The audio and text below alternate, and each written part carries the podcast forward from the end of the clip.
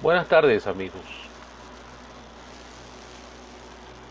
A continuación vamos a hablar aspectos relacionados a proyectos sociotecnológicos.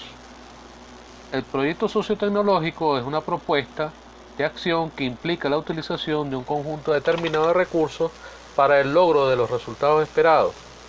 Este se emplea para el logro de ciertos objetivos que se manifiestan en beneficio para el grupo de personas afectadas positivamente.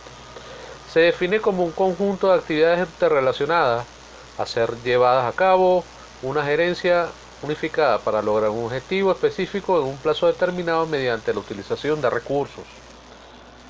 En el mismo orden de ideas, el proyecto sociotecnológico consiste en el estudio del desarrollo del conocimiento y habilidades en relación de llevar a cabo el manejo de los diferentes software.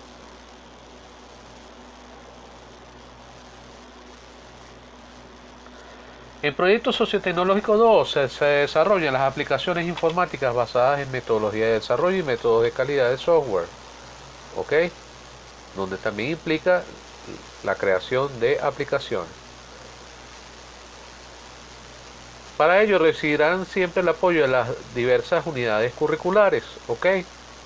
Para así comprender la correcta manipulación, en este caso de los aplicativos, base de datos, y reconocer cuál es la metodología más adecuada para el desarrollo de, dicho software y pertinencia.